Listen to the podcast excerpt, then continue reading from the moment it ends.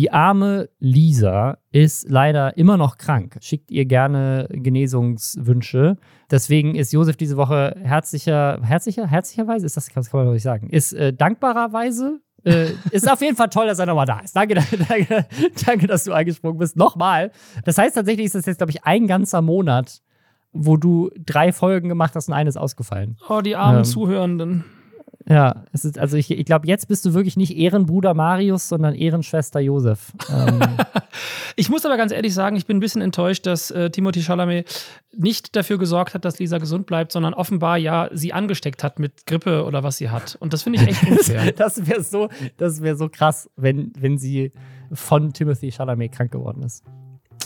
Von Vielleicht denn sonst? Das. Mit wem hat sie denn die ganze Zeit verbracht? Mit wem hat sie sonst rumgemacht? Genau, hast du recht. Ähm, und damit herzlich willkommen zu den Lästerschwestern, dem Podcast, in dem wir euch jeden Samstag erklären, was im Internet in der letzten Woche so los war. Wer hat Mist gebaut? Welche YouTube-Videos sind viral gegangen? Welches Twitter-Drama hat sich abgespielt? Und diese Woche war das eine ganze Menge. Es gab nämlich einen riesigen, riesigen Twitch-Skandal. Ein Skandal, der wirklich bisher komplett unvergleichbare Ausmaße hatte, was tatsächlich zu der vermutlich krassesten Änderung auf Twitch jetzt führen wird, die sich alle seit Jahren wünschen. Dann gab es einen riesigen E-Sports-Skandal rund um das beliebte Team G2. Außerdem ein Drama bei Laser Luca, ehemalig Concrafter. Der hat ein sehr emotionales Video gemacht, genauso wie Liant, der ähm, über sein Ende gesprochen hat, das ja jetzt auch schon lange zurückliegt. Eigentlich hat er schon wieder, er hat eigentlich hat eine Renaissance. Das ist eigentlich die Renaissance des Liant. Ähm, und äh, der Jan äh, von ehemalig Ape Crime, der ist auch wieder back mit einem sehr emotionalen Video. Ist irgendwie die Woche der emotionalen Rückkehr und was weiß ich, Ankündigungsvideos. Und äh, es gab große News zu YouTube. Das und mehr jetzt nach Hashtag Werbung. Und zwar für den Audible Original Podcast Quelle Internet. Hier in diesem Podcast erklären wir euch ja, was diese Woche im Internet los war. Und Quelle Internet ist deswegen der perfekte Podcast für euch, den ihr noch on top hören solltet, denn da erklärt Sophie Passmann gemeinsam mit dem Radiojournalisten Simon Dömer die Stories hinter den größten Hypes der Internetgeschichte. Es geht um die Menschen dahinter und wie ihre Geschichten im alltäglichen Leben uns alle beeinflusst haben. Das ist unterhaltend, das ist lustig, das ist aber auch bedacht und emotional, weil es eben auch oft um die Menschen dahinter geht. Zum Beispiel um Grumpy Cat und ihre Besitzerin, die Millionärin geworden ist, oder um den Techno-Viking und wie der Viking selbst das eigentlich gar nicht so geil findet, dass es so bekannt geworden ist. Es geht um die Kampagne Hashtag Free Britney oder es gibt sogar eine Folge zu Logan Paul. Das ist ja die, das erste Thema in diesem Podcast hier gewesen, äh, was damals mit Logan Paul los war und die sich so ein bisschen die Frage stellt, ist er der schlimmste Influencer der Welt und wie kann das eigentlich sein, dass er nach diesem riesigen Shitstorm eigentlich noch bekannter geworden ist? Und jetzt in der aktuellsten Folge geht es um The Dress. Warum waren wir alle so besessen von diesem Foto dieses Kleides? Erinnert ihr euch bestimmt dran? Dieses Kleid, äh, wo alle sich unsicher waren, ist es jetzt eigentlich schwarz und blau oder ist es weiß und gold? Alle haben sich im Internet darüber gestritten, warum hat sich dieses Kleid zu so einem viralen Moment entwickelt und was steckt eigentlich hinter diesem seltsamen Bild? Jeden Freitag erscheint da eine neue Folge und der Podcast ist im Abo enthalten. Man kann ohne Zusatzkosten den bei Audible hören. Den Link zur Quelle Internet findet ihr in den Show Notes. Hört unbedingt mal rein. Irgendwie, es ist wirklich wie so eine Art Domino-Effekt gewesen in der letzten Woche bei Twitch. Angefangen hat das alles tatsächlich vor quasi wenigen Tagen. Also ich glaube, ich habe auch noch selten so eine schnelle Reaktion von Twitch erlebt wie, wie bei diesem Skandal. Und zwar kam vor wenigen Tagen raus, ähm, dass ein Twitch-Streamer namens Slyker, ähm, das ist ein ehemaliges Mitglied von Team Liquid, also so ein E-Sports-Team, ähm, befreundet wohl auch mit vielen anderen Twitch-Streamern, äh, ist ja generell eine sehr enge Community. Äh, da kam raus, dass er Fans und andere Creator um Geld betrogen hat. Der hat wohl ähm, da gab es dann auch geleakte äh, DMs. Er hat wohl ist in die DMs geslidet, teilweise einfach von Zuschauenden von ihm und hat dann gesagt so, hey, sorry, ich habe gerade irgendwie so ein bisschen Probleme, meine Miete zu bezahlen und meine Twitch-Auszahlung, ah, da, da, da funktioniert gerade irgendwas nicht. Ähm, die, die brauchen da irgendwie noch ein paar Tage und ich brauche aber dringend Geld, kannst du mir mal irgendwie 200 Euro leihen? Was ich so strange finde, also könntest du dir also vorstellen, so als YouTuber, dass du in die DMs deiner Follower slidest und denen schreibst, also sagen wir mal, du hast echte Geldprobleme So, du hast wirklich, du brauchst irgendwie gerade 10 Euro. So. Schreibst Mhm. du dann deinen Fans, yo, kannst du mir mal 10 Euro über PayPal schicken? Ich schick's dir dann nächste Woche zurück. Da Würdest du würd das ich, machen? Ich würde niemals darauf kommen. Ich bin zweimal in meinem Nie. Leben an einem Punkt Nie. gewesen, wo ich kein Geld hatte und dringend Geld brauchte. Und zweimal in meinem Leben habe ich mir auch Geld geliehen. Aber das war natürlich immer von Freunden und das war mir schon so unangenehm. Aber nein, nie. Also auf die Idee würde ich gar nicht kommen. Und umgekehrt, wenn dir jetzt Julian Bam schreiben würde, Ah, true. yo, äh, ich brauche dringend 1000 Euro, kannst du mir die mal kurz leihen?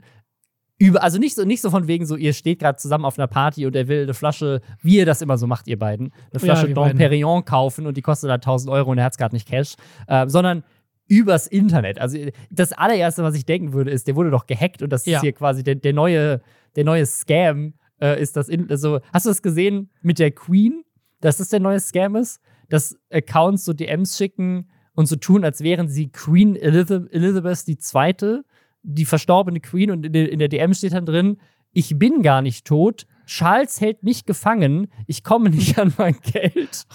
oh, meine Güte. Genau so ist das. so, genau so wäre das. Julian Bam äh, schreibt dir so eine Nachricht. Du würdest doch nie im Leben auf die Idee kommen. Also selbst, also selbst enge Freunde von mir, wenn die mir auf WhatsApp schreiben würden, ich soll ihnen jetzt mal viel Geld digital schicken, weil sie es gerade dringend brauchen, dann würde ich doch erstmal mit denen telefonieren oder irgendwie, keine Ahnung. Ja, also genau, man würde direkt in Kontakt treten. Und ich habe glücklicherweise in meinem engen Freundeskreis noch nie jemanden gehabt, der zum Beispiel drogensüchtig war, was ja auch so ein Umfeld ist, wo es passieren kann, dass man ne, in diese Situation kommt, dass Leute ganz dringend, ganz schnell Geld brauchen.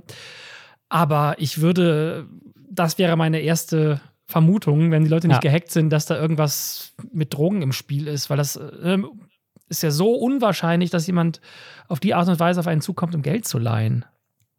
Es ist also super seltsam. Also, dass irgendein, ein, vor allem, also der Typ ist ja ein relativ erfolgreicher Streamer und äh, also er ist jetzt nicht, äh, keine Ahnung, lebt jetzt nicht irgendwie hier in, in einer Hollywood-Villa oder sowas, ist jetzt nicht ein, ein, einer der, der, der krassesten so, aber der ist jetzt schon ein erfolgreicher Typ. Also es ist auch so eine seltsame Kombi. Aber am 17. September kam das dann eben raus. Am 18. September, also wirklich einen Tag später, hat er dann schon, weil es dann auch sich gehäuft hat und auch größere Streamer auch gesagt haben, dass sie von ihm auch quasi äh, angefragt wurden, ihm Geld zu leihen und ihm tatsächlich dann auch teilweise Geld geliehen haben und es nie wieder gesehen haben. Gab es noch ein paar sehr emotionale Videos von anderen kleineren Streamern, die meinten so, ey, ich habe dem irgendwie mehrere hundert, mehrere tausend Euro geliehen, das Geld nie wiederbekommen. Ja. Und er hält mich die ganze Zeit hin und ich brauche das Geld jetzt wieder, weil ich habe halt gedacht, ich kriege das sofort wieder. Ich muss meine Miete bezahlen, ich habe kein Geld. Was soll ich machen? Der meldet sich einfach nicht mehr. Außerdem hat er oft auch gesagt, äh, er, er zahlt es den Leuten sogar mit Mehrwert zurück, die kriegen noch mehr Geld Du zurück. kriegst ja Zinsen. Ja. Ja, also das, äh, ich habe ich hab auch wirklich ein, ein Video von einer Streamerin gesehen, die geweint hat, ähm, Mhm. weil sie finanziell dadurch solche Probleme bekommen hat. Und ja, einen Tag später, am 18., hat er dann, ähm, ist, war, war das war plötzlich, also es ist richtig krass, wie sowas auch so, so, so eine Welle dann plötzlich kommt. Sobald einer sich beschwert, dann mehrere Leute irgendwie kamen und das dann alles irgendwie rauskam. Und am 18. hat er dann schon einen Livestream gemacht, wo er, ähm, wo er dann tatsächlich zugegeben hat, dass er ein krasses Spielproblem hat. Ähm, also er ist spielsüchtig und hat über 300.000 Dollar von Fans und anderen Boah. Streamern geklaut, Oh um damit zu zocken. ja. Ähm, also an angeblich sind es wohl über 55 Leute gewesen, die ihm am Ende Geld äh, geschickt haben und es sind insgesamt über 384.000 Euro zusammengekommen. Das heißt, es sind wohl auch sehr viele tausende Euro im Durchschnitt gewesen pro Person. Ne? Auch Ja. ein sehr, sehr großer Streamer, Miskiff, hat ihm wohl Geld gegeben und so. Und ich kann mir schon vorstellen, also das sind ja, das sind teilweise auch sehr reiche Streamer dabei. Da sind vielleicht auch ein paar, also ich glaube, in einem Fall hat er wirklich 150.000 auch von einer Person bekommen oder sowas. Ne? Das heißt, die ist natürlich jetzt krass am Arsch. Dann ähm, hat er noch Leute vor Glücksspielen gewarnt. Tatsächlich haben dann auch andere Streamer, also große Streamer, dann auch gesagt: Pass auf, äh, wir wollen dir den Arsch jetzt retten und deine Schulden für dich begleichen und wir zahlen allen, denen du geschädigt hast, sozusagen das Oh, Geld krass. aus unserer Tasche. Also da gab es ein paar größere Streamer, die dann kamen und meinten so, yo, äh, wir klären das für dich, wir kümmern uns. Also es war, war richtig krass. Aber ja, er hat, ähm, hat irgendwie sein Geld alles verzockt, also sowohl das Twitch-Geld als auch das Geld, was er sich, ähm, was er sich geliehen hat. Und das hat natürlich eine neue, neue große Welle losgetreten zum Thema Glücksspiel auf Twitch. Und er ist ein Ja. erfolgreicher Twitch-Streamer, ist spielsüchtig, hat Geld von Twitch-Leuten und das Thema Glücksspiel generell ist ja eh schon ein ziemlich umstrittenes auf Twitch. Nicht nur in Deutschland, in Deutschland haben es vielleicht viele schon mitbekommen, es ging ja mal mit Montana Black und Knossi rum vor Ja. vielen Jahren und jetzt zuletzt gab es ja diese Schlägerei auf der Gamescom mit äh, Orange Morange und so und den Skurrows und so. Ähm, Ist es nicht, ist es nicht Orange Morange? ja, ja, ich, ich habe mich, mir hat, sich hat jemand, neulich hat sich jemand beschwert, dass ich ihn immer Orange Morange nenne, was ich viel schöner finde. äh, ich nenne, okay, dann nenne ich ihn jetzt weiter Orange Morange. Ja, also äh, auch in Deutschland ist das ja ein großes Thema, aber das wissen vielleicht manche von euch nicht, die das nicht international verfolgen, tatsächlich auch international sehr umstritten, auch schon seit Jahren umstritten. Ja. Gibt sehr große Streamer wie Trainwreck und XQC, die äh, auch sehr, sehr viel Geld ähm, verzocken. Also ich glaube, es gibt so einen Clip von Trainwreck mit, mit H3H3, der ist auch schon ein paar Jahre alt. Da sagt er, der verzockt im Monat zweieinhalb Millionen Dollar. Und kriegt vom Casino aber nur eine Million. Die Hunde. Was die ihn so hängen lassen. Richtig krass einfach. Ja, aber er macht halt so viel Geld dann noch mit Twitch und anderen Sachen, dass er sich halt leisten Oh kann. Mann, Ne? Ja. Ähm, also es gibt und es auch ne, also Leute wie XQC und Trainwreck, ähm, große Twitch-Streamer verteidigen das auch immer noch, dass sie das, dass sie das machen. Aber das ist auch, das ist ja, die sind ja nach wie vor, und das Problem haben wir hier in Deutschland ja auch, die sind ja potenzielle Einstiege für so viele andere Menschen in die gleichen Probleme, ins Glücksspiel. Ich verstehe das nicht, dass das erlaubt ist. Ja, es ist ja auch irgendwie nicht so wirklich erlaubt. Also es gibt, in Deutschland kann man zwar inzwischen ja Glücksspiellizenzen bekommen, aber so richtig hat das noch, also die meisten Casinos, die, zumindest die, die auf Twitch Werbung machen, haben das, glaube ich, alle nicht. Also so gut wie alle, soweit ich weiß, haben das nicht. Äh, auf jeden Fall, was das ausgelöst hat, ist in, in, in Teilen natürlich auch in Deutschland, aber vor allem sogar auch international, einen großen Push von großen, erfolgreichen Streamern, unter anderem einem Miskiff und so weiter, die gesagt haben, Pokimane war, glaube ich, mit dabei, ähm, also wirklich einige der größten Streamer auf der Plattform, die A, getweetet haben, yo, Twitch, es ist Zeit, Glücksspiel zu bannen. So Ban Gambling on Twitch und so weiter Ja. war so ein richtiger Hashtag. Und ähm, es gab dann sogar ein, äh, ein, äh, ein, ein Stream-Highlight, äh, wo irgendwie Devin Nash, Pokémon und Miskiff eben da wirklich gesagt haben, sie würden zur Weihnachtszeit Twitch boykottieren wollen Mhm. indem sie, indem sie streiken. Und das sind halt einige der größten Kanäle auf Twitch, das heißt, sind einige, die die größten Viewerzahlen ranholen. Das heißt, ihre Idee war, wir schaden Twitch so richtig, indem wir streiken zu einer Ja. Zeit, wo die viel Werbung verkaufen und verkauft haben vielleicht schon und die dann einfach nicht ausgespielt bekommen. Also die, wir, wir, schaden denen finanziell und auch vielleicht im Image, was Werbekunden angeht. Und dann kamen halt noch so andere äh, Sachen. Also, es, es ging alles so schnell. Ich meine, das ist wirklich jetzt ist irgendwie drei Tage her. Ne? Es ging alles in der kürzesten Zeit. Also, zum Zeitpunkt dieser Aufnahme ist es Mhm. drei Tage her.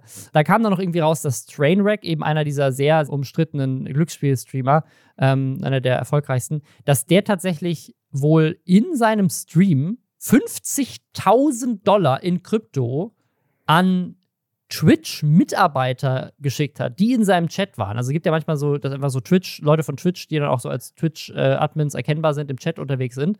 Und dann hat er denen wirklich einfach 50.000 Dollar geschickt. Einfach so.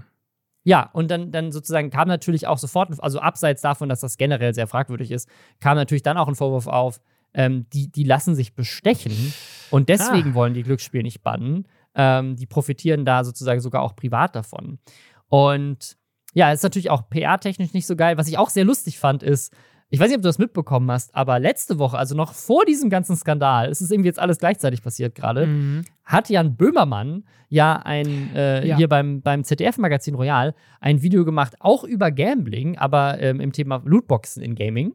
Ja. Und äh, als das, das wurde aber angeteasert mit äh, Clips von Jan Böhmermann, wie er so in so einem Montana Black-Kostüm quasi, es Ja. soll offensichtlich so eine Kombination aus mehreren Streamern, aber schon sehr an Montana Black angelehnt, einen Streamer darstellen und äh, saß in so einem Gaming-Zimmer und hat halt so diese Folge angeteased und es noch keiner wusste, worum es es ging, außer ich glaube der Hashtag war hoch alles Geld weg.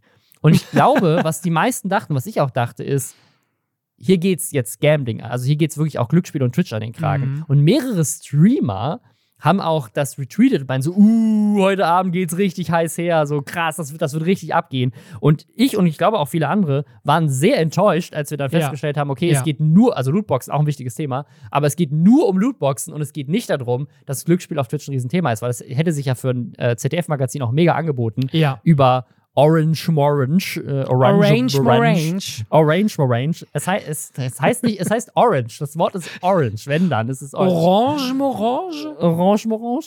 Äh, und Skurrus und so weiter, darüber sich lustig zu machen, das wäre und auch über, über Montana Blacks Vergangenheit mitgespielt und so weiter. Ähm, Ja. Ist aber dann nicht passiert, aber dann eine Woche später kam das und ich dachte schon, okay, wenn Jan Böhmermann das jetzt macht, dann wird wahrscheinlich Twitch äh, in Deutschland irgendwie handeln müssen. Und tatsächlich scheint wohl der Fakt, dass mehrere Streamer so krass wütend waren darüber und es natürlich auch PR-technisch so scheiße war, dass ein bekannter Streamer wirklich 300.000 Dollar von, von Twitch-Usern und anderen Streamern geklaut hat Mhm. fürs Gambling, ähm, dass Twitch tatsächlich jetzt zum allerersten Mal, soweit ich weiß, ich glaube, die haben sich zu dem Thema Gambling noch nie geäußert, haben die jetzt ein Statement rausgehauen und zwar Gambling auf Twitch ist schon lange ein großes Diskussionsthema in der Community und eine Sache, die wir schon lange aktiv uns angucken. Aber heute wollen wir euch ein Update geben, was unsere Pläne sind. Sie verbieten es, das ist aber wohl auch schon so, machen Leute trotzdem, äh, Links und Referral-Codes für Glücksspiel-Webseiten zu nutzen. Aber wir wissen auch, dass Leute in unserer Community diese Regeln bisher umgehen und dadurch ihre Community auch äh, potenziell Schaden zufügen. Also werden wir am 18. Oktober, also jetzt auch ziemlich schnell, also wirklich einen Mhm. Monat später, ähm, ein Update äh, unserer Regeln herausgeben, mit dem dann Gambling-Seiten Roulette und Würfelspiele anbieten, die nicht in den USA lizenziert sind oder in anderen Bere äh, Gebieten, in denen sozusagen, Consumer, äh, die Konsumenten geschützt sind, ähm, werden die verboten. Dann nennen sie ein paar spezifische Seiten, die tatsächlich aktiv gebannt werden werden. Es sind aber tatsächlich nur vier, die sie da namentlich nennen. Und äh, was sie aber weiterhin erlauben werden, sind Sportwetten, Fantasy-Sport, also ich denke mal so Fantasy-Football und sowas, und Poker. Ähm, ja, die genauen äh, Updates kommen, kommen dann bald, aber sie haben auf jeden Fall jetzt schon gesagt, dass es ab dem 18. Oktober stattfinden wird. Das hat erstmal äh, eine krasse, krasse Resonanz in der Twitch-Community gehabt. Alle so, wow, endlich äußert sich Twitch dazu, endlich ist es ein Bann, Mhm. endlich verbannen sie Gambling. Es gibt aber gleichzeitig jetzt auch Stimmen, die sagen, ja, warte mal, Leute, das ist kein Gambling. Ich habe es unter anderem, glaube ich, sogar auch von Hand of Blood in Deutschland gesehen, der meinte, die sagen ja explizit, sie bannen nur Casinos, die nicht lizenziert sind in den USA oder in anderen Bereichen. Aber es gibt ja Casinos, die in den USA lizenziert sind. Und es gibt auch in Deutschland theoretisch das Potenzial, dass Casinos sich lizenzieren. Und es gibt auch in Europa lizenzierte Casinos, die dann halt über Malta oder sowas lizenziert sind. Ja. Und Malta äh, und Europa gilt wahrscheinlich als ein Gebiet, das Sufficient Consumer Protection anbietet. Das heißt, es ist kein Gambling-Ban. Ähm, sie bannen einfach nur äh, einige der Webseiten, die halt höchst problematisch sind. Ähm, Und bei denen sie vielleicht nicht mitverdienen, wer weiß, ne? Das ist ja wirklich Ja. eine ganz, ganz klare Auswahl, die sie da treffen. Und das ist eine sehr geringe. Ja, also ich, ich, ich, also ich finde es cool, dass sie sich zum ersten Mal äußern. Äh, ich finde es, also weil ich, ich meine, ich finde es auch interessant, dass Sportsbetting und, und Poker, klar, Ja. ich, also klar im Gaming-Bereich auch sowas Wetten auf irgendwelche E-Sport-Sachen, das wird wahrscheinlich ein bisschen weit gehen, Sportwetten komplett zu verbieten und Fantasy-Sportsachen. Und Poker, okay, Poker ist tatsächlich vielleicht noch noch ein bisschen weniger krass als äh, Roulette und äh, irgendwelche Slot-Machines. Ja, also ich glaube, als wenn du spielabhängig Aber als, ich, halt, wenn, du, wenn du kein harter Profi bist, wahrscheinlich eher nicht. Äh, Und Ja. es gibt auch eine Menge Leute, die sich vielleicht eher äh, einreden, Profis zu sein und das dann gar nicht sind und trotzdem Ach, alle du ihr Geld im Online-Poker verlieren. Aber du kannst auch beim Pokerspielen dein Haus verlieren. deswegen, genau, ja, ja. Ähm, aber äh, ja, also ist äh, äh, Poker hat, kannst du vielleicht noch ein bisschen mehr, ein bisschen mehr über Statistik steuern, ob du gewinnst. Bei, bei Slots kannst du das auf keinen Fall in irgendeiner Form. Aber trotzdem, ich tatsächlich hätte es konsequenter gefunden, wenn sie gesagt hatten, wir, wir verbieten generell Slots auf unserer Plattform zu streamen. Ja. Fertig. So. Ja. Äh, weil das, das Ding ist, Sex verbieten sie ja auch, oder was weiß ich. Ne? Also es ist jetzt nicht so, dass man sagen muss, ja, Free Speech, die müssen das doch zulassen. Nö, die können einfach sagen, das ist unsere Plattform. Es gibt einfach Sachen, die bei uns nicht zugelassen werden. Fertig. Ich glaube, der große Unterschied ist wahrscheinlich, dass sie, also Sex haben sie ja einfach auch aufgrund der Prüderie in Amerika äh, die Probleme, dass sie es eingrenzen müssen. Ja, und das ist, das ist auch jugendschutztechnisch. Also Sex ist ein bisschen weit hergeholt. Ich, ich meinte jetzt auch nicht. du meinst so Ich diese also- Pool-Streams und sowas. genau, also sie, sozusagen Inhalte, die von ihnen als sexuell ausgelegt werden. Ich Genau. meine jetzt nicht Hardcore-Pornos, das Nein, nein, ist schon das- verständlich. genau, das, das, das meine ich auch. sexuell angehauchte Inhalte werden ja auch gebannt. Und das also auch Dinge, die potenziell nicht eine Alterskennzeichnung brauchen müssten eigentlich, werden trotzdem von ihnen reguliert. Also sie Genau. sind ja, also ich will das gar nicht miteinander vergleichen, aber was ich sagen möchte ist, sie sind ja tatsächlich in der Lage, Dinge Ja. bewusst zu verbieten, weil sie finden, dass das auf dem, dem Jugendschutz nicht gerecht wird oder den Werbekunden nicht gerecht wird oder ihrem Image nicht gerecht wird und treffen solche Entscheidungen. Warum können sie nicht bei Glücksspielen noch härter sein? Ich finde es gut, dass sie überhaupt was machen, aber das geht meiner Meinung nach bei weitem nicht weit genug. Also sie verdienen zu viel mit. Das ist, die werden einfach in den Statistiken ja sehen, die haben so und so viele Glücksspielstreamer, die machen so und so viel Umsatz, so und so viel Zuschauende, die verdienen zu viel mit. Twitch hat es geschafft, mich innerhalb von kürzester Zeit zu bannen für 24 Stunden, als ich mir 2017 im Spiel Mafia 3 ein Playboy-Heft von 1967 das Titelcover angeguckt hat, weil man das sammeln konnte. und ich war gebannt. Zack, war ich gebannt. Also, was heißt gebannt? Ich war äh, gesperrt für 24 Stunden. Geil. Sofort. Krass. Aber hätte, äh, lass mich Glücksspiel spielen, jahrelang Millionen machen, kein Problem. Ich, ich bin mal gespannt, wie es damit weitergeht. Also, sie haben ja jetzt auch die genau, genauen Outlines noch nicht gesagt und ich bin auch mal gespannt, wie sich das auf Europa und Deutschland auswirkt, Mhm. weil es ja auch immer wieder, also ich, ich weiß tatsächlich nicht, wie der aktuelle Stand ist, weil ich bei Orange, Morange und Skurrows nie reingucke. Aber ich weiß es halt eben. ich weiß halt noch von Montana Black damals, dass die, die also damals waren die, gab es ja in Deutschland noch gar keine Lizenzen, äh, außer in Schleswig-Holstein. Ähm, aber dass er die, die Plattformen, die er damals genutzt hat, die waren tatsächlich für Deutschland illegales Glücksspiel, war aber halt so eine Grauzone, weil die teilweise in Malta ähm, zugelassen waren und dann durfte man aufgrund des digitalen Binnenmarktes in Europa dann doch irgendwie da spielen, aber irgendwie auch nicht. Also ähm, Ja, ja. es so, war so ein seltsames Ding. Ähm, und soweit ich weiß, sind die Plattformen, die von, von diesen Streamern, die das in Deutschland noch machen, genutzt werden, eben genau solche Seiten. Also Seiten, die eigentlich in Deutschland nicht zugelassen sind. Und es gab ja zuletzt auch irgendwie zu Orange Morange, glaube ich, das Gerücht, dass er irgendwie, also dass er gesagt hat, er würde auf Malta leben. Dann kam aber raus, er würde irgendwie doch auf Madeira leben. Mhm. Und da dürfte er das eigentlich nicht streamen, aber wenn er auf Malta leben würde, wäre es okay. Also vielleicht das mit dem europäischen Binnenmarkt doch nicht so ganz so korrekt und in Portugal gibt es dann auch nochmal andere Regeln. Ich weiß es nicht. Aber äh, auf jeden Fall bin ich mal gespannt, ob das tatsächlich Auswirkungen haben wird oder ob das mehr so ein Image-Ding ist, was sie gerade raushauen. Das werden wir dann sehen. ich vermute Letzteres. Ich auch, leider. Äh, apropos Image-Ding äh, und, und Twitch-Streamer, es passt sehr gut zusammen. Ein weiterer Skandal in der, in der Gaming-Twitch-Bubble. es gab einen, äh, einen großen Skandal rund um G2.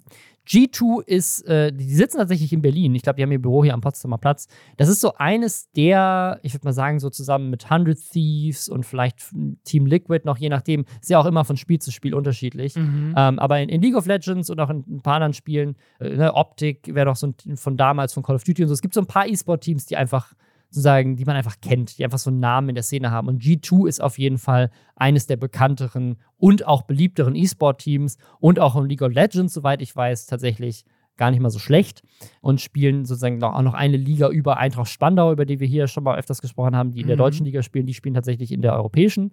Ähm, und der Chef äh, von G2, das ist auch ein ehemaliger äh, Spieler, der Besitzer von diesem E-Sport-Team und der hat selber eine halbe Million Follower. Also das, der, der der und durch, durch seine Art und wie der Content macht, ähm, ist G2 auch bekannt. Also die sind sehr bekannt dafür, dass sie einfach sehr guten Social Media Content erstellen und ein großes äh, Social Media Following haben, inklusive halt auch ihrem äh, CEO.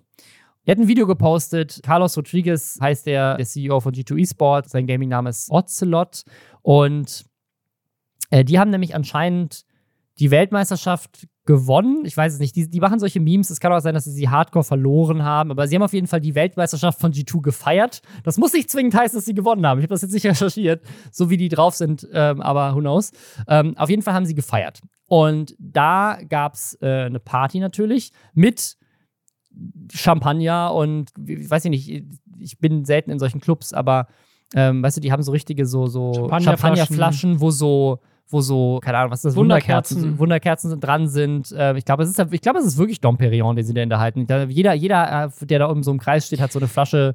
Kann äh, ich, wahrscheinlich äh, kostet kann ich 500 Euro bestätigen. im Club. äh, genau, das ist das, was ich mit Schuh auch Champagner. immer im Club trinke. Genau, genau. Ja, ja, das, das haben die. Es hat wahrscheinlich mehrere tausend Euro gekostet, einfach nur an Champagner, den sie da Ja. sich von irgendwelchen äh, knapp angezogenen Frauen haben im Club liefern lassen.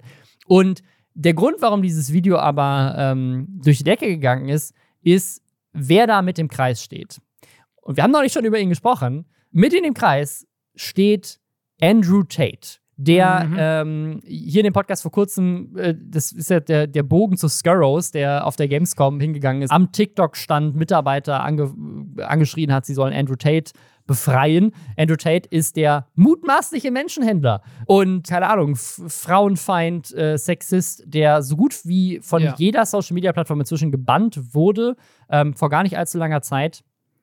Und ja, der ist anscheinend befreundet mit Carlos, dem CEO von G2 Esports. Und nicht nur das, nachdem Andrew Tate diesen Shitstorm hatte, gerade wirklich vor wenigen Wochen, postet dieser CEO ein Video mit dem, äh, wie er mit ihm zusammen feiert. Und das, da ist er, der ist ja nicht dumm, der ist ein Social Media Experte, sein gesamtes Business ist aufgebaut darauf, wie gut er Social Media beherrscht, wird gewusst haben, dass das eine Reaktion erzeugt. Und das hat es natürlich. Unter anderem tatsächlich von Leuten von G2, also auch von anderen Spielern aus dem Team, von Frauen, die in der Firma arbeiten, weil G2 hat tatsächlich wohl gerade kurz davor ein reines Frauenteam angekündigt. Also andere G2-Creator haben sich auch darüber beschwert. Und in der gesamten deutschen League of Legends-Szene, also ich habe Tweets wirklich von, von allen Leuten gesehen, die hier bei Freaks for You sind, von Hand of Blood, mhm. all, all diese gesamte Community aus Leuten, die hier in Deutschland in der, in der League of Legends-Szene unterwegs ist, hat sich ausgesprochen ja. gegen ihn. Und es gab einen richtigen Shitstorm. So. Und seine Reaktion war dann, sich äh, davon nicht zu distanzieren, sondern erstmal zu tweeten, so, da ziehe ich, da zieh ich die Linie. Meine Freundschaften lasse ich mir nicht canceln. Ich bin immer noch der, der Typ, der entscheidet, mit wem ich feiern gehe und wem nicht. Das ist, ich gehe doch nur feiern. So, also das ungefähr ist das, was er getweetet hat. Kam, kam nicht so gut an. Kam nicht so gut an. Ähm, und, und das richtig Gute daran ist, dass es wirklich einfach nur also er hat getweetet so, yo, äh, ich entschuldige mich nicht dafür. Und es hat weniger als 24 Stunden gedauert, bis seine Firma angekündigt hat, dass sie ihn zwei Monate beurlauben. Ja. Ähm, eine Entschuldigung gepostet haben, unbezahlt beurlauben, eine Entschuldigung gepostet haben. Er mehrere, also er, der hat, glaube ich, getweetet und dann selber nochmal zwei Entschuldigung-Posts gemacht weil das dann tatsächlich wohl doch nicht so geil war, zu sagen, so, yo, ein Typ, dem Menschenhandel vorgeworfen wird und der mal gesagt hat, er zieht nach Rumänien, weil da Vergewaltigung weniger hart bestraft wird und verfolgt wird als in anderen Ländern. Mit dem mache ich gerne Party. Äh, und nachdem all diese Dinge in den letzten Wochen für, über diesen Typen rauskamen und in der gesamten Welt breitgetreten haben, stelle ich mich trotzdem als sein Freund in die Öffentlichkeit hinter ihm. War vielleicht technisch gesehen nicht so eine gute Idee. Das Lustigste an dieser ganzen Sache finde ich aber, dass das, was ihm am Ende, glaube ich, am meisten das Genick gebrochen hat, ist nicht, dass er, das dass er dieses Video mit dem Typen getweetet hat, ist nicht, dass er danach äh, nochmal gesagt hat, so, nee, äh, ich lasse mir meine Freunde nicht verbieten. Und ist auch nicht, dass er dann trotzdem zurückgerudert hat. Man könnte ja sagen, so, hey, er hat auch, finde ich, auch eine ganz gute Entschuldigung gepostet, die war I failed to read this room right. Ja. so wegen so, sorry Leute, ich habe das völlig unterschätzt, dass das gerade nicht geil ist, mit dem Videos zu machen, nachdem jede Plattform der Erde den gebannt hat. Mm. Wusste ich mhm. nicht. Habe ich, hab ich völlig falsch gelesen. Nein, auch das ist es nicht. Es ist, dass er dass er vergessen hat, dass du bei Twitter nachgucken kannst, dass deine Likes öffentlich sind und er wirklich Minuten, also wirklich Sekunden, nachdem er diese Entschuldigung gepostet hat, wirklich Dutzende, Dutzende Tweets geliked hat, wo Leute sagen, der entschuldigt sich doch nur als PR-Move, in Wirklichkeit steht der hinter dem, Andrew Tate ist der geilste, ähm, so sagen, ja, der muss, der, der Vogue Mob cancelt den jetzt, der ist jetzt zwei Monate raus, wird trotzdem bezahlt, aber dann kommt er stärker wieder als zuvor und er liked jeden dieser Tweets und alle können es öffentlich sehen. Das ist so dumm. Oh Mann. ja, das war wirklich schön. Ja, also deswegen, Leute, macht keine Party mit Andrew Tate. Kauft euch den, den Dom Perignon lieber mit dem Glücksspiel Money. Richtig. Was? Moment. mit geliehenem Glücksspiel Money. Mit geliehenem Glücksspiel Money, ja. Nee, die, Bl die Brücke schlage ich nicht. Äh, doch, die, die, Brücke, die Brücke ist vielleicht, vielleicht ähm, muss, äh, muss der Carlos auch einfach ein Video machen, wo er zugibt, dass er ein schlechter Mensch ist. Das ja. ist nämlich jetzt passiert bei Laser Luca Konkrafter, ein ähm, super erfolgreicher YouTuber, Jahre schon dabei, hat ja mit Dick und Doof auch einen super erfolgreichen Podcast. Ähm, ja. Ist jetzt nicht unumstritten, er ist auch bekannt dafür, dass er ziemlich lustige äh, Videos macht. Zum Beispiel hat er sich mal super aufgeregt, glaube ich, weil er in Minecraft irgendwie getötet wurde und hat sich da irgendwie da wirkte er immer mal so ein bisschen sehr entitled, würde ich sagen. Und ähm, gab ja auch mal diesen Shitstorm mit seiner Pizza, wo dann Plastik drauf war und so. Ja, und also er, kam mal, er kam mal in den Club nicht rein, falls du dich erinnerst. Ja, stimmt, das war's. Es war nicht nur dieses Minecraft-Ding, es war, dass er nicht in den Club rein. Also genau, in der Vergangenheit wirkte er, das war, es war nicht nur das Minecraft-Ding, er wirkte entitled weil er in den Club nicht reingekommen ist und dann ein 10 Minuten Video gemacht hat, wo er rumheult, dass der Besitzer von dem Club ihm nicht kost was ist denn das heute hier kostenlosen Dom Perignon geben wollte Richtig, im Club. stimmt. Ähm, äh, und äh, Free Drinks im Club in die VIP Area rein, dafür, dass er eine Instagram Story macht. Und dann hat er sich richtig drüber aufgeregt, was dem Typen einfällt, ihn als Influencer da nicht reinzulassen, obwohl er dem so einen guten Deal angeboten hat. Ja, das, das ist Concrafter. Er hat jetzt ein Video gemacht, das hat mich extrem überrascht sehr out of character. Ich habe auch nicht so ganz verstanden, er, er, spielt mehrmals darauf an, dass Leute in seinem privaten Umfeld wissen, worum es geht. Aber offensichtlich ist irgendwas in letzter Zeit bei ihm sehr schief gelaufen. Äh, keine Ahnung, irgendwas, äh, irgendwas ist irgendwie rausgekommen oder ihm ist irgendwas passiert oder in seinem Umkreis hat irgendjemand einen Schlussstrich gezogen. Ich weiß es nicht, aber es wirkt auf jeden Fall sehr dramatisch. Er sagt, dass es ihm mental nicht gut geht. Er sagt, er will auch kein Mitleid. Er sagt, er ist jetzt in Therapie, deswegen kommen weniger Videos. Aber er sagt wirklich sehr direkt, er ist ein arroganter Wichser, er hat narzisstische Züge, er ist ein mhm, schlechter mhm. Mensch, dem der Erfolg zu Kopf gestiegen ist. Ja, er hat wohl auch leichte Burnout-Erscheinungen und Panikattacken, also mental generell mhm. ähm, ist da irgendwie viel los. Aber er findet auch, dass er seinen Mitmenschen nicht gut tut. Also irgendwie, irgendwie krass. Also, äh, also ich finde, es ist eine Sache irgendwie, das hatten wir ja gerade bei InScope auch, also sagen bei InScope 21 und ich dachte erst, äh, okay, springt der jetzt gerade auf den Erfolg von diesem InScope-Video auf und das ist einfach nur so ein Haha, es, es ist gerade irgendwie, funktioniert gerade gut und geht in die Trends, wenn Leute sozusagen offen über ihre psychischen Probleme reden, was ich sehr gut finde. Also ich finde es toll, dass Leute offen über ihre psychischen Probleme und Therapie und Definitiv. solche Sachen reden. Kann natürlich auch manchmal Influencern vorwerfen, dass sie das dann vielleicht, wenn es gerade auch gut geklickt wird, das vielleicht dann auch eher machen für die Klicks und die Aufmerksamkeit und ne, hofft man natürlich nicht. Aber was bei ihm halt ganz anders war, ist, wie, wie krass selbstkritisch das, das wirkte. Also so ein bisschen, das ist jetzt, das ist jetzt völlig spekulativ, ne? aber so ein bisschen wirkte das wie, keine Ahnung, er ist dabei erwischt worden, wie er seine Freundin betrogen hat und äh, muss jetzt irgendwie beichten, und das irgendwie gut machen. Weißt du, keine Ahnung, Behauptung schmeiß ich jetzt einfach raus. Weißt du, was ich mhm. meine? So, dass diesen, es hatte so diesen, weil er so, weil er so negativ über sich selbst spricht und sich selber so runtermacht die ganze Zeit, ohne Kontext zu liefern, warum. Also es, es wirkt für mich, wirkt das Video wie eine Show. Also muss nicht, muss nicht zwingend eine gespielte Show sein, aber wie eine bewusste, ein bewusstes Zeigen von Reue, gar nicht für die Community, sondern für jemanden, den er persönlich kennt um der Person zu zeigen, guck mal, ich bin bereit, sogar vor vier Millionen Menschen zu zeigen, dass ich weiß, dass ich ein Arschloch bin. So wirkte es für mich, aber vielleicht ja. interpretiere ich da auch zu viel rein. Ich kann es nicht sagen. Ich habe das Video äh, nicht länger als zehn Sekunden geschaut. Ich habe dann hier die Zusammenfassung gelesen.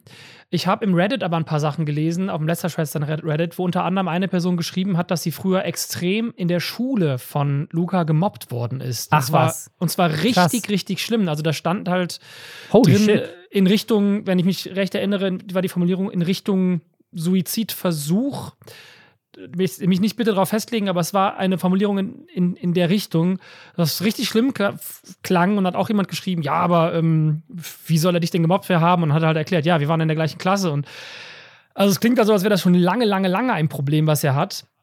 Dass er jetzt aber, äh, also dass er sich in Therapie begibt, super gut. Ich glaube, das ist für Leute mit narzisstischer Persönlichkeit auch besonders schwierig, weil gerade die ja nicht das Gefühl haben, dass mit ihnen irgendwas nicht in Ordnung ist, sondern eher das Gegenteil. Das ist ja dieser komplette dieser komplette Übermensch im Kopf.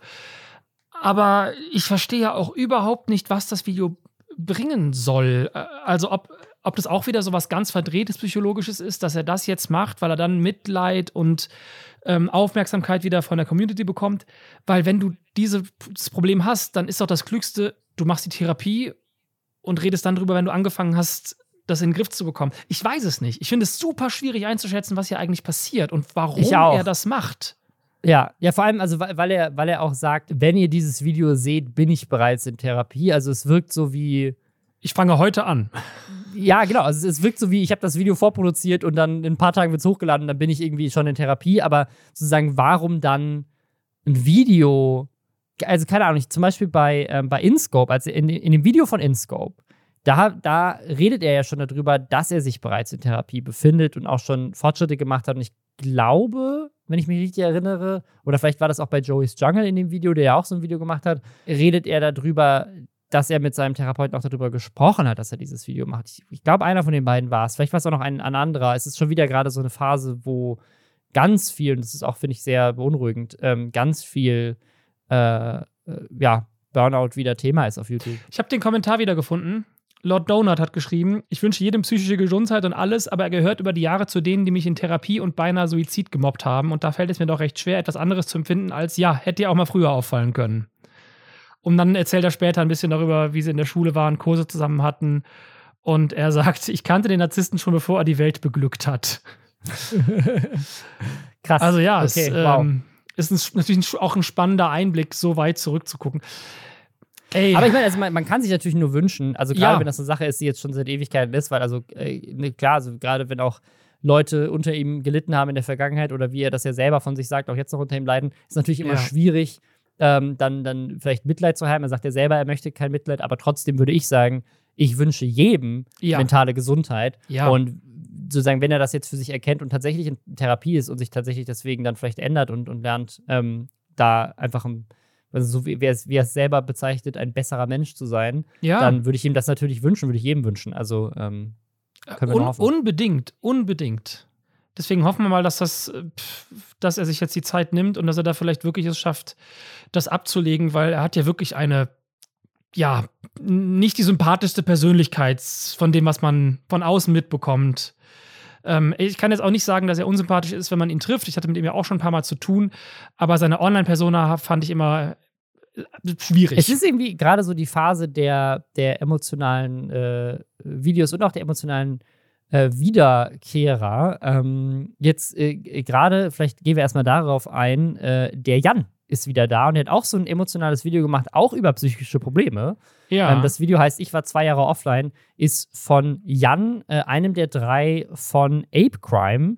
Ape Crime gibt es ja schon länger nicht mehr. Ähm, Jan hat dann äh, danach noch selber alleine Videos gemacht. Ich glaube, alle drei haben eigentlich alleine Content gemacht, aber Mhm. Jan ist, war jetzt auch wirklich zwei Jahre komplett weg und hat jetzt zum ersten Mal wieder ein Video hochgeladen. Und ich muss sagen, das ist, also ich, ich wünsche ihm echt alles Gute, mental auch da. Und er sagt, er hat wirklich eine starke Depression gehabt, war auch in, der, Mhm. in, der, in der stationären Klinik und ähm, redet auch offen jetzt über, über seine Krankheit. Das finde ich richtig krass. Ich finde es, also, wenn man mal zusammenzählt, in die, ich glaube, wenn man jetzt die Top 100 auf Nindo durchgeht, ich würde mal sagen, es sind über 20 Prozent, vielleicht sogar über 30 Prozent an Kanälen, die entweder aufgehört haben wegen psychischen Problemen oder in, in den letzten zwei, drei Jahren über psychische Probleme gesprochen haben. ja. äh, wegen YouTube. Es ist wirklich krass. Also es sind so viele.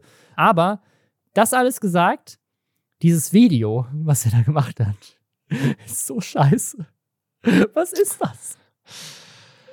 Es wirkt wie so ein, es wirkt wie so ein, so ein Werbevideo. Es wirkt wie so ein, wie so ein, wie so ein, wie so ein, wie so ein Werbevideo für so Hämorrhoidencreme oder sowas. Das ist so, es ist so, es ist so, es ist so, es ist so, keine Ahnung, es hat, also, das ist komplett Voice-Over theatralische Musik, also richtig krasses Voice-Over, also auch wirklich so, er hat das Mikro in den Mund reingesteckt und die tiefste Stimme ausgegraben, die er haben konnte und hat dann einfach so überdramatische Shots inszeniert, da Musik drunter gelegt. Durch diese Stimme und diese Mischung wirkt es aber, ich, ich weiß nicht, ich hatte die ganze Zeit diesen, diesen Flair von, es ist so ein Werbespot für irgendwas Dramatisches. Vielleicht ist Hämorrhoidencreme das falsche, vielleicht ist es, es wirkt wie ein, Werbes, wie ein Werbespot für einen Spendenmarathon für todkranke Kinder. Okay, ich äh, komme da nicht ganz hin, aber ich weiß, was du meinst. ich fand es auf jeden Fall, ich fand es auf jeden Fall extrem pathetisch und ich glaube, was er versucht hat, ist etwas, was meinen Geschmack einfach überhaupt nicht trifft. Und zwar dieses extrem amerikanische, pathetische Hollywood-Kino. Also diese Art von Film, wo ich wirklich ausschalten muss, weil ich es, ähm, wie sagt man das? Also ich, in meinen Streams gucke ich mir ja auch immer sehr oft Videos an und erkläre ein bisschen, wie Sachen funktionieren, wie Musikeinsatz funktioniert. Und es gibt etwas, das ist die behauptete Emotion. Das machen mhm. auch ganz viele YouTuber und YouTuberinnen, YouTuberinnen, die einfach unter ihre, unter ihr Gelaber eine Musik legen, von der sie denken, das ist die Emotion, die ich möchte, dass der Zuschauer und die Zuschauerin sie empfinden. Wir empfinden die aber nicht, weil inhaltlich passiert nicht das, was du gerade behaupten willst. Es gibt quasi eine gewaltsame, einen gewaltsamen Druck darauf, was wir emotional empfinden sollen. Und das finde ich ganz schrecklich. Das ist leider ganz schlechtes Handwerk. Und in diesem Video habe ich persönlich das auch so empfunden, dass hier so gearbeitet wird, dass mir etwas suggeriert wird emotional, was ich aber aufgrund von dem, was er erzählt, nicht so spüre. Deswegen habe ich das Gefühl, er sagt mir die ganze Zeit, du musst noch trauriger sein, du musst noch mehr das fühlen, das ist noch krasser. Dabei wäre es so schön gewesen, er hätte diese Geschichte, seine echte Geschichte, was ihm echt passiert ist, wie ja. es ihm echt geht, ehrlich erzählt und nicht mit diesem dicken Hollywood-Schliff drauf, weil dadurch kommt es bei mir nicht an. Ich fühle mich dann einfach verarscht. Ich, also ich finde es aus mehreren Gründen seltsam. Das eine ist, weil er ist ja gerade am Ende dieser Reise. Also anders als InScope und anders als, äh, als Honcrafter. Also geht es bei ihm ja gerade darum, dass er eigentlich raus ist aus der Zeit und jetzt wieder anfängt. Ja. Ähm, und das heißt, eigentlich wäre die Stimmung ja nicht, oh Gott, mein Leben ist so schrecklich, sondern geil, ich habe es geschafft. Deswegen wirkt dieses Video für mich so unglaublich manipulativ. Also es wirkt so. Ja so von wegen, mir geht's jetzt wieder besser, aber ich möchte euch alle runterziehen, damit ihr Mitleid mit mir habt und meinen Kanal wieder abonniert. Also ich weiß überhaupt nicht warum. Also es ist, ich finde, das ist, also es hört sich gerade ziemlich krass an, irgendwie ein krasser Vorwurf. Der Typ war zwei Jahre weg und hat eine krasse Depression. Ich, ich freue mich sehr für ihn, dass er wieder da ist ja. und dass es ihm besser geht. Aber dieses Video ist so weird. Weißt du, was ich glaube? Ich glaube, dass Jan, wie viele, viele andere auch, sehr viel amerikanisches YouTube guckt. Und das ist da ja viel mehr Sehgewohnheiten, viel normaler. Ja, und ich unterstelle ihm einfach mal, dass er das, was in ihm so, was er so stark empfindet, dass er das so stark wie möglich uns auch mitgeben wollte. Das, er hatte, glaube ich, die besten Intentionen. Es hat aber nicht geklappt. Aber das, was er ursprünglich vorhatte, war, glaube ich, alles mit bester und bester Absicht. Was dabei rausgekommen ist, ist jetzt halt einfach etwas, was uns beide jetzt zum Beispiel gar nicht abholt. Aber vielleicht sein anderes Publikum, die auch extrem viel amerikanische YouTuber gucken und dann vielleicht sehr abgeholt werden. Weißt du, wer mich aber richtig abgeholt hat? wer denn? Lion. Und das hätte ich nie gedacht. Hätte Lion, ich auch nicht gedacht. Ich, ich, also, das, ja. weiß ich, weißt du, wie ich Lion in letzter Zeit wieder mitbekommen habe? Ich habe Lion gefühlt Jahre nicht gesehen und dann, das ist, auch, das ist auch schon wieder ein paar Monate her, aber Lion ist plötzlich wieder aufgetaucht, ich glaube, auf TikTok. Und Aha. zwar mit so einem Drei-Tage-Bart, offensichtlich gut trainiert und dann so einer wallenden Haarfrisur. Wirklich so ein, ja. so ein, so ein, so ein, so ein keine Ahnung, Elevator Boys Haarschnitt. Und die Kommentare waren alle so, uh, was ist denn mit Lion passiert? Hot? Ähm, und so, so ist mir Lion wieder begegnet, so als so jemand, dem, den man ursprünglich noch so in Erinnerung hatte, also der war todtraurig, weil äh, Dagibi ihn verlassen hat und dann hat man irgendwie nichts ja. mehr von ihm gehört. Und äh, ähnlich wie äh, die Parallele zu Julienko, dass sozusagen Leute das Gefühl hatten, so, oh, da kommt er jetzt irgendwie als der als der Gewinner der Trennung herausgab, habe ich bei ihm so das Gefühl, ob es Leute so kommentiert haben, so, uh, da hat aber Dagi einen Fehler gemacht. Lein ist ja richtig hot jetzt. Was ist los mit dem? Das so ungefähr war, der, war die Stimmung auf TikTok, als ich ihm begegnet bin. Und er macht jetzt wohl auch wieder YouTube-Videos. Und er war auch neulich irgendwie mit, mit Aaron Troschke wieder zusammen. Also er ist wieder da und er macht wieder mhm. Content. Weiß nicht, ob er je weg war, aber er ist auf jeden Fall, jetzt hat er wieder Aufmerksamkeit plötzlich. ich weiß auch nicht, ob er wirklich weg war, aber jetzt ist er wieder aktiv da. Und äh, der YouTuber Ceo hat ein Video gemacht, der hat da so eine Reihe, das traurige Ende von, wo er sich Ape Crime, YTT und so andere anguckt und deren Werdegang einmal kurz erzählt. Aus seiner Sicht. Also da sind ähm, das ist dann wirklich schön zusammengerafft, die Geschichte der jeweiligen äh, Creator.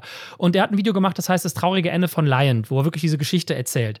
Und das Video, was ich geschaut habe, war Lion, der sich das Video von CEO angeguckt hat, quasi eine Reaction. Um dann wirklich zu den verschiedenen Teilen was erzählt hat. Und das war super spannend, weil Lion war so krass kritisch sich selbst gegenüber, aber auf so eine gesunde Art und Weise, dass er gesagt hat, boah, das und das ist mir heute sehr peinlich, das und das finde ich immer noch cool. Und der war so sympathisch in diesem Video, dass ich ich hatte vorher zudem einfach, das war halt einer von diesen YouTubern, die in den Trends waren, mit denen ich nichts anfangen konnte, der Küst-Challenges gemacht hat. Und jetzt gucke ich dieses Video und er ist einfach so sehr bei sich, so kritisch, was seine früheren Geschichten angeht, aber auch sehr dankbar für das, was gut gelaufen ist. Und am Ende ist er da, wo Jan jetzt auch ist. Er sagt, er wollte immer Musik machen, er hat immer Musik gemacht, er macht jetzt wieder sehr viel Musik und das macht ihn sehr glücklich, weil er hat sehr klug gehaushaltet mit dem Geld, das er bekommen hat in der Vergangenheit. Und das freut mich einfach sehr und deswegen war das so ein richtiges wholesome Video. was mich, was mich auch sehr gefreut hat, ist, in diesem SEO-Video ist tatsächlich eine Lion-Parodie von mir drin, die jetzt auch schon, glaube ich, zehn Jahre alt ist, wo ich, wo ich, äh, ich ihn spiele und Malwanne spielt Duggy B. Äh, und Malwanne und ich sitzen, sitzen auf dem Bett, ich bin als Lion verkleidet und gründe, äh, kündige mein, mein Album Pussycat an. Ähm, er hatte ja damals ein Album namens, namens Löwenkind. Äh, Löwenkind. Und der, und der guckt sich das mit an. Und er scheint es, er scheint es lustig zu finden. Also es, äh, ja. Ja, der war sehr, ähm, sehr selbstironisch bei allem. Das war wirklich, Ja. war, war schön zu sehen, dass er da so, so, so, so drüber steht über allem. Voll. Also es scheint ihm, echt, scheint ihm echt gut zu gehen. Also das Video hat jetzt nicht so viele Klicks, ähm, also dafür, dass er irgendwie 1,6 Millionen äh, Abos hat, aber äh, Feedback bisher ist, ist sehr, sehr positiv und alle freuen sich irgendwie sehr. dass Ja. er da Ja, aktiv 20.000 unterwegs ist. Klicks hat das. Ist, also, Ja, ist nicht, nicht riesig. Aber irgendwie trotzdem, gerade auf TikTok, vielleicht ist es auch mein Algorithmus, aber ich, ich kriege ihn irgendwie mehr in die Timeline gespült wieder als, als früher auf jeden Fall. stimmt, ich auch. Was wir jetzt vielleicht auch wieder mehr in die Timeline gespült werden kommen in Zukunft, ist äh, YouTube Shorts. Ähm, und oh, zwar großer gibt Fan. es, Super. meinst du das gerade ironisch? Ich glaube, du meinst das ironisch. Ja. Also ich, ich muss sagen, ich, also ich, ich finde, ich habe, also ich kann nicht an dieser Stelle mal spoilern, ich habe einen eigenen Shorts-Kanal, den habe ich noch nie promotet. Der hat, glaube ich, Uh. vier Abonnenten. Da habe ich irgendwie vier TikToks hochgeladen oder sowas, die ich halt einfach für TikTok gemacht habe. Und habe ich gedacht, so, why not? Also, das ist ja Free Real Estate hier. Und ein paar davon haben, glaube ich, auch irgendwie ein paar hundert Views oder so. Aber ich, ich habe tatsächlich damit angefangen, weil ich irgendwie das Gefühl habe, also da, da ist zum einen die Zukunft. Und genauso wie du ja jetzt auch einen, einen React-Kanal hast, Ja. habe ich, hab ich gedacht, sozusagen, es ist, es ist Free Real Estate. Also man, man muss ja nicht, ähm, also kurze Videos bieten mir manchmal die Möglichkeit, deswegen bin ich ja auch auf TikTok unter anderem äh, gegangen, weil ich, weil ich gemerkt habe, es gibt manchmal Themen, da kann ich kein ganzes YouTube-Video draus machen, das ist aber Ja. trotzdem super spannend für mich und ich, ich habe das Gefühl, ich kann da cooles, was Cooles, Kurzes zu sagen oder kann da cool zu aufklären. Ähm, und es macht mir irgendwie auch super Spaß, so in so einer kurzen Zeit so super schnell Sachen zu inszenieren. Und deswegen finde ich es ehrlich gesagt gar nicht so, so unspannend. Also ich habe irgendwie, ich finde schon so, also jetzt nicht nur wegen YouTube Shorts, sondern eigentlich vor allem eher wegen TikTok und dann so ein bisschen auch Instagram Reels oder so. Ich finde das schon ein spannendes, also kreativ ein spannendes. Medium. Und äh, es ist halt auch, muss man auch dazu sagen, eine Sache, die, also gerade TikTok dominiert ja natürlich noch äh, extrem, aber YouTube ist jetzt auch echt nicht so, also YouTube Shorts wird viel genutzt, einfach weil YouTube als Plattform halt so viel genutzt wird und kurze Videos ja auch schon immer ein Teil von YouTube waren. Jetzt sind sie halt bei Shorts ein bisschen besser kategorisiert, aber also ich muss, ich muss sagen, ich werde, glaube ich, Shorts in Zukunft mehr nutzen. Vielleicht erstmal auf einem, auf einem separaten Kanal, aber es bietet sich einfach an, weil wenn man es nicht sehen will, muss man es ja nicht sehen. Also man muss es ja nicht anklicken. So. Ganz, ganz genau. Ich finde, ist auch tatsächlich gut, dass es Shorts gibt auf YouTube, weil es ist ja einfach ein neues Medium, was sehr, sehr viel benutzt wird, eine neue Erzählform, ne? die mit TikTok, mit Reels, die ist überall.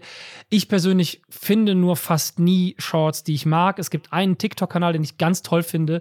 Den gucke ich manchmal und der sorgt meistens dafür, dass ich nach zwei TikToks aufhöre, weil der im Grunde einer von diesen Kanälen ist, die dir das Gefühl geben, hey, mach doch mal was anderes, als dein Smartphone in der Hand zu haben. Ich liebe den.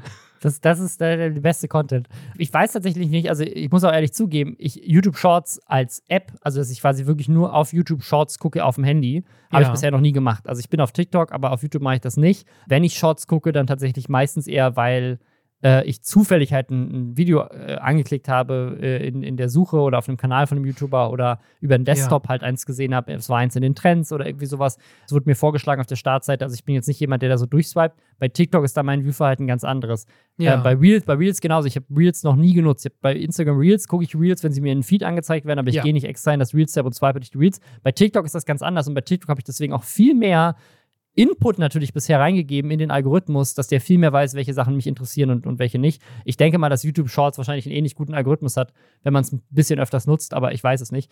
Ähm, aber das Krasse jetzt und warum, der Grund, warum es gerade shiftet, ist die Ankündigung, die YouTube jetzt äh, diese Woche gemacht hat. Und zwar kommt das YouTube-Partnerprogramm jetzt zu YouTube Shorts. Und Ja. das hört sich, das hört sich vielleicht für Leute, die jetzt nicht wissen, wie das mit der Monetarisierung bisher bei TikTok und, und Instagram Reels und so weiter funktioniert, erstmal nicht so äh, gravierend an. Aber tatsächlich bedeutet das, dass wahrscheinlich eine ganze Menge Menschen jetzt mehr Incentive haben werden, Shorts und Kurzvideos auf YouTube zu produzieren. Vielleicht sogar auch wegzugehen von TikTok zu YouTube, weil TikTok bisher nicht Ja. dafür bekannt ist, im Gegenteil, die Leute gut zu bezahlen. Also wenn man, also jeder TikToker, also das ist jetzt auch nicht übertrieben, ne? Also jeder erfolgreiche TikToker hat eigentlich ein Ziel und das ist, ein erfolgreicher YouTuber zu werden.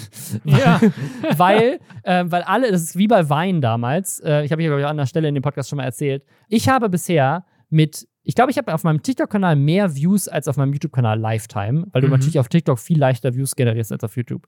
Ich habe auf meinem äh, TikTok-Kanal bisher knapp 100 Euro verdient mit TikTok. Das ist immer noch nett, aber für die mehreren Tage an Arbeit, die da reingeflossen haben, lächerlich. Bei YouTube hätte ich mit derselben View-Anzahl Zehntausende an Euros wahrscheinlich verdient. Mhm. Das wird bei YouTube Shorts nicht genauso viel sein. YouTube Shorts ist natürlich schwieriger, kurze Videos zu monetarisieren, weil nicht vor jedem kurzen Video, anders als bei YouTube, ein Werbespot läuft. Aber YouTube gibt jetzt Geld ab, wird auch mehr Werbung schalten und ich kann mir vorstellen, dass das am Ende ähm, ja, bedeutet, dass da eine Menge Leute mehr Geld verdienen, weil zum Beispiel Fun Fact, ich war, äh, habe ich neulich schon mal erzählt, auf dem, auf dem YouTube-Festival, wo so äh, Statistiken rausgehauen haben werden für Werbekunden und so. Und Jonas Ems zum Beispiel Mhm. macht eine halbe Milliarde Views mit seinen Shorts im Jahr. Boah, aber der macht auch echt viele. Der ist ja wirklich macht auch super echt viele. aktiv. Aber wenn du, wenn, selbst wenn du sagst, okay, der, der, der TKP bei Shorts ist äh, ein Bruchteil von YouTube. Also YouTube hat früher mal gesagt, das ist ein Euro pro 1000 Views. Inzwischen Mhm. ist es weitaus mehr als ein Euro pro 1000 Views. Mhm. Könnte natürlich sein, dass man jetzt sagt, bei Shorts ist es, ist es ein Cent pro 1000 Views. Selbst dann bist du bei 500 Millionen Views im Jahr äh, immer noch ziemlich gut finanziell dabei. Ja, also das, das ist jetzt neu bei YouTube. Aber das Krasseste an, diese, an den Neuerungen fand ich tatsächlich gar nicht diese Info, dass ähm, das Partnerprogramm jetzt, ähm, jetzt auch zu YouTube Shorts kommt und dass da ein Revenue Share geben wird. Das Krasseste war Creator Music. Hast du Ja. das mitbekommen? Ja, ich finde das so spannend. nach Jahren, wo man auf YouTube überhaupt gar keine Musik sehen konnte, überhaupt, wer sich da noch dran erinnert, äh, dass Musikvideos auf YouTube immer geblockt Ja. waren, kommt jetzt ein Feature auf YouTube, was, also für mich ist das das spannendste Feature, was YouTube je rausgebracht hat. Ja. Und das so funktioniert, wie, wie sie behaupten, dass es funktionieren wird. Äh, und da wirklich auch jeder Künstler mitmacht. Was ist das Feature?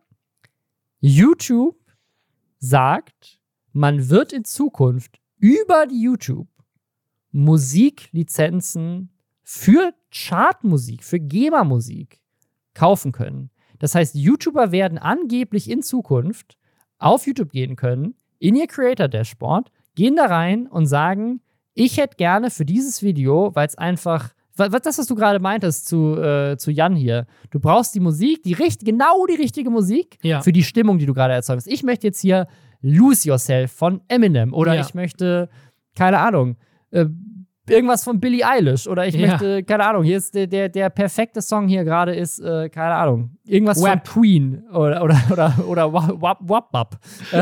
Ich, möchte, ich möchte irgendeinen richtig guten, passenden Song, den jeder Mensch kennt, weil der einfach, keine Ahnung, ich, möchte ich möchte einfach in meiner Trainingsmontage Eye of the Tiger laufen Ja. lassen. Das Ja. war ja nie möglich. Wenn du das auf YouTube gemacht hättest, wär, wären zwei Sachen passiert. Entweder dein YouTube-Video wird komplett monetarisiert oder noch schlimmer, das Video wird einfach komplett von YouTube gelöscht und du kriegst sogar noch einen Copyright-Strike. Und deswegen ist Musik für YouTuber bisher eine Sache, wo jeder eigentlich nur Stockmusik nutzt. Und jeder nutzt dieselbe Stockmusik. So, jeder hat irgendwie bei Audio Network oder Epidemic Sound oder so, ne, irgendwie, und YouTube hat ja noch selber so eine kostenlose Audio-Library. Alle nutzen dieselbe Musik. Oder du machst es so wie ich manchmal, schreibst die Plattenfirmen an, besprichst mit denen, was du machen möchtest, sagst, in dem und dem Teil hätte ich gerne die Musik von denen. Hast du das wirklich Künstlern. schon mal gemacht? Mehrfach. Fünf, sechs Krass. Mal bestimmt schon. Deswegen hatte ich. Mit, mit äh, wirklich so Universal Music, Sony Music, Genau. Warner Music, so die angeschrieben und gesagt so, yo, gib mir mal Billie Eilish Song.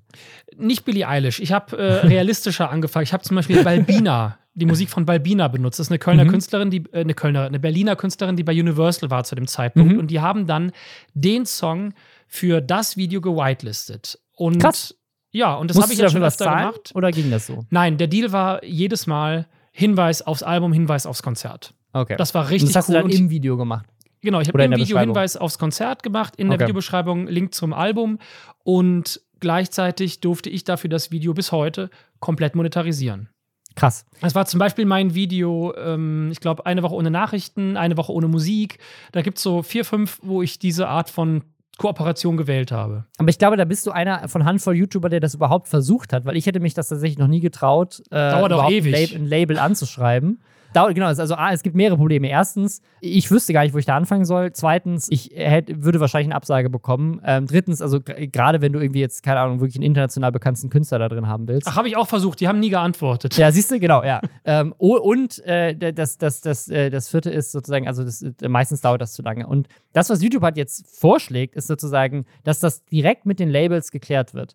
Und das würde, das würde meiner Meinung nach auch vielleicht, ne, vielleicht auch alte Videos, alte YouTube-Videos, die seit Jahren nicht mehr auf YouTube zu finden sind, weil sie irgendwie mal geclaimed wurden, können jetzt potenziell vielleicht wieder hochgeladen werden. Weil du Stimmt. kaufst einfach, also wie hoch die Summen sein werden, um die Lieder zu kaufen, das wissen wir noch nicht. Aber stell dir mal vor, du gehst auf die Plattform, gibst da ein, keine Ahnung, ich habe jetzt jedes Mal Billie Eilish genommen, weiß nicht warum, mhm, äh, gibst mhm. einen Billie Eilish, dann sagst du, hey, ich möchte hier Bad Guy, den Song möchte ich gern lizenzieren, dann gibst du da irgendwie 50 Euro, völlig, äh, weiß ich nicht, wie viel das kostet, 50 Euro für aus und dann hast du eine Lizenz für dieses YouTube-Video und darfst in deinem YouTube-Video diesen Song benutzen. Wie krass ist das? Ist, das, das ist die kreativste Änderung für YouTuber ja. äh, in, in, in 20 Jahren. So, das ist so, das ist, was, was das für Möglichkeiten Ey, kreativ aufmacht. Das ist so krass. Mir würde es schon reichen, wenn die sagen würden: Hier, ich benutze ich benutze jetzt von Billie Eilish 40 Sekunden in meinem Song.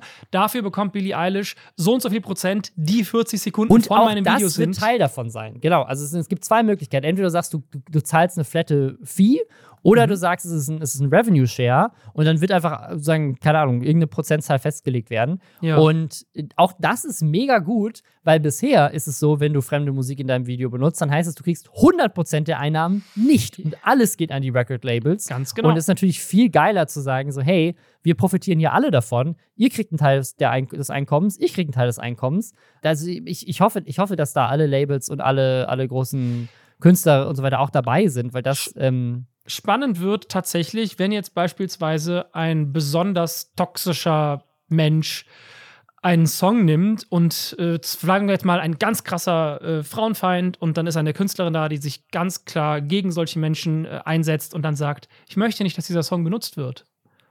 Kann die den dann zurückziehen? Wird er dann gemutet? Das wäre auch nochmal spannend, weil diese mm. Möglichkeiten wird es ja geben. Du, also so ist es ja auch generell. Du kannst ja nicht einfach jeden Song covern. Du kannst ja auch nicht ja. hier bei Stranger Things, bei der letzten Staffel, die haben ja ähm, Metallica und Kate Bush anfragen müssen, ob sie diese Songs benutzen dürfen. Du darfst nicht einfach so Klar. Musik benutzen. Und also nicht, nicht, auch, nicht alle. auch gesehen, Kate Bush hat davon auf jeden Fall und Metallica auch haben davon sehr profitiert, dass sie da drin waren. Ne? Also. Ja, aber die mussten beide halt ähm, ja, ja. angefragt werden. Aber es ist auch nicht bei allen Bands so. Ich habe für die Sachen, die ich bis jetzt im Fernsehen gemacht habe, äh, mussten wir noch nie irgendeinen Künstler anfragen, weil da waren jetzt noch keine Künstler oder Künstlerinnen dabei, die das explizit irgendwo drinstehen haben. Ja. Das geht aber los bei einer bestimmten Größe. Ja, und also ich, ich habe tatsächlich, also, ne, wie geil wäre das, wenn du eine, Stra du kannst, keine Ahnung, äh, hier, ähm, äh, Mr. Beast macht eine Stranger Things Parodie und kann dann tatsächlich den Metallica-Song und, und Running Up That Hill nutzen, so. Ja. Ähm, das Ding ist nur in, dem, in, der, in der Vorschau, die YouTube bisher zeigt. Ne, da, da sind, ähm, da sind Albumcover drin. Das sieht tatsächlich genauso aus wie Epidemic Music und jede, all diese ganzen Stock-Music-Plattformen. Stock äh, ja. Die Namen, die da stehen, ich bin jetzt auch nicht so ein krasser Musikbuff, aber ich kenne keinen einzigen Nein. Künstler, den sie da bisher als Beispiel drin haben. Und meine Sorge ist, dass sie halt das so groß ankündigen, von wegen so, ihr werdet das lizenzieren können, aber dass die ganzen großen Musiklabels trotzdem sagen, so, no way, benutzt ihr Eminem, Billie Eilish und Queen in euren YouTube-Videos, ihr Vollidioten. Das, das gibt's gar nicht. Das Ding ist halt, auf Epidemic gibt es auch ein paar richtig geniale Künstler und Künstlerinnen. Unter anderem jemanden, den ich extrem viel benutze, Panda Raps. Dann gibt es King Sis. Das sind alles so Künstler und Künstlerinnen, die kannte ich schon vorher aus so Underground, aus so Bandcamp-Sachen und die habe ich auf Epidemic wiedergefunden. Für mich war das halt ein bisschen so, als würde ich Eminem auf der Plattform finden. Wenn das hier das gleiche ist, sind es vielleicht trotzdem ganz, ganz tolle Kunstschaffende. Aber ja, wir haben halt dann nicht das, was wir uns die ganze Zeit wünschen. Es, Diese es ultimative wirkt, Freiheit. Es wirkt tatsächlich ein bisschen so, also ich weiß es nicht, ne, aber es wirkt jetzt auf den ersten Blick von der Ankündigung so von wegen so, oh krass, das könnte wirklich das krasseste sein überhaupt. Und am Ende könnte es aber auch darauf hinauslaufen, dass YouTube einfach ein Konkurrenzangebot zu Epidemic Sounds aufgemacht hat und nicht mehr. ja, so. total möglich. Aber ja. ich, also ich keine Ahnung, ich, ich, ich würde mir wünschen, ähm, dass die, die großen Labels äh, da genauso teilnehmen und man in Zukunft dann, ist es vielleicht ein bisschen teurer, aber keine Ahnung, wenn, wenn, wenn Julian Bam hier sein, sein, seine krassen Videos macht und sagt so, yo, mir ist das das wert. Ich zahle auch 1000 Euro für, dass ich jetzt für dieses eine Video diese Musiklizenz habe. Es, mhm. das, das, das, das, dafür habe ich den perfekten Song für mein perfektes Video hier. Dann wäre es doch geil. So. Es wird Naja. wahrscheinlich aber eher umgekehrt sein. Wir werden die Songs von Julian Bam aus äh, Song aus der Bohne nutzen können für unsere Musik, für unsere YouTube-Videos. Ja. Erstmal alle Reactions äh, eine Lizenz kaufen müssen, weil die Musik im Hintergrund läuft. Ne, die werden ja geclaimed automatisch. Also wenn du eine Reaction auf die Hauptvideos von Julian Bams machst, genau, das finde ich absolut, absolut, absolut. Aber auch da, weißt du was? Ich, ich habe ja vor nicht so allzu langer Zeit gefordert, dass dieses RefShare-Modell, was sie jetzt für Musik anbieten und diese Lizenzoption für Musik, dass sie genau dieses Feature für YouTube-Videos einfügen. Und Super. die Technologie scheint ja offensichtlich da zu sein. Ja. Also die, rein technologisch müsste es jetzt möglich sein, dass ein Julian Bam sagt, sagen, hier ist, hier ist also genau dieselbe, dasselbe Interface, was die jetzt für Musikerinnen anbieten, für YouTube-Videos. Du gibst da Julian Bam ein, dann werden dir seine Videos angezeigt, dann kannst du klicken, möchte ich das Video lizenzieren, ich zahle Julian Bam 100 Euro und dafür darf ich eine Reaction machen, oder möchte ich einen RefShare machen, ich krieg 50%, Julian Bam kriegt 50% und dann da, das, wie geil ist das? Und das, die Technologie ist jetzt da. Können wir das bitte einführen für Reacts? Ja, ja, auf jeden Fall. Das wäre so gut, das würde so viel aufräumen. Also ich würde vorschlagen, die Zuschauenden und Zuhörenden hier von diesem Podcast sorgen dafür, dass das jetzt einfach bald möglich ist. Weil Ja. die müssen doch aber was machen. Wir machen hier immer diesen Podcast und vor allem du und Lisa und ne, was zurückgeben. Die Leute kriegen wieder Haus Hausaufgaben. ja, wir boykottieren Twitch, wir boykottieren YouTube, bis, bis das Feature existiert. Aber wenn ich dir eine Hausaufgabe geben dürfte, dann würde ich mir dann doch wirklich wünschen, dass wir richtig schöne Fanarts zu Timothy und Lisa bekommen. So, so gute Besserungskarten, aber da ist, da ist, da sind Timothy und Lisa drauf. Finde ich gut. Voller Liebe, ja. Ich glaube, das wird ihr auch dann wirklich helfen, nächste Woche mit richtig Angriffskraft zurückzukommen. Und die braucht man. Danke, dass du in letzter Zeit so viel eingesprungen bist. Kann die Community dir irgendwas zurückgeben für diese Leistung? Gibt es irgendwas, das du promoten möchtest? Also, wenn Sie Lust haben, mein neues Video kommt am 3. Oktober. Und zwar habe ich das Gegenteil gemacht von meinem letzten Video. Da habe ich ja einen Monat lang 100 Stunden pro Woche gearbeitet. Und jetzt habe ich einen Monat lang 25 Stunden pro Woche gearbeitet. Komplette Gegenteil. Und rein künstlerisch hat es auch Spaß gemacht, weil mein 100-Stunden-Video war in 4 zu 3.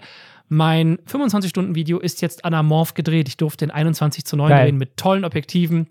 Es äh, wird schön. Ist vor allem krass, wenn man bedenkt, dass von diesen 25 Stunden wahrscheinlich äh, fünf Stunden einfach nur Lästerschwesternaufnahmen machen. Das ist korrekt. Das kommt wahrscheinlich wirklich hin. Gute Besserung an Lisa und hoffentlich ähm, hören wir uns dann in, in äh, altbekannter Besetzung nächste Woche zurück, auch wenn ich dich sehr vermissen werde. Ach, äh, unbedingt. Äh, Ich freue mich aber auch tatsächlich sehr darauf, Lisa wieder zu hören. Ja, oder äh, wir müssen zum Ausgleich jetzt demnächst eh eine Folge machen, wo du mit Lisa mal aufnimmst, wenn Oh. ich raus bin. Oh, äh, sehr gerne, sehr gerne. Sehr gut. Dann wünsche ich euch einen schönen Tag. Danke fürs Zuhören und wir hören uns nächsten Samstag. Bis bald. Ciao.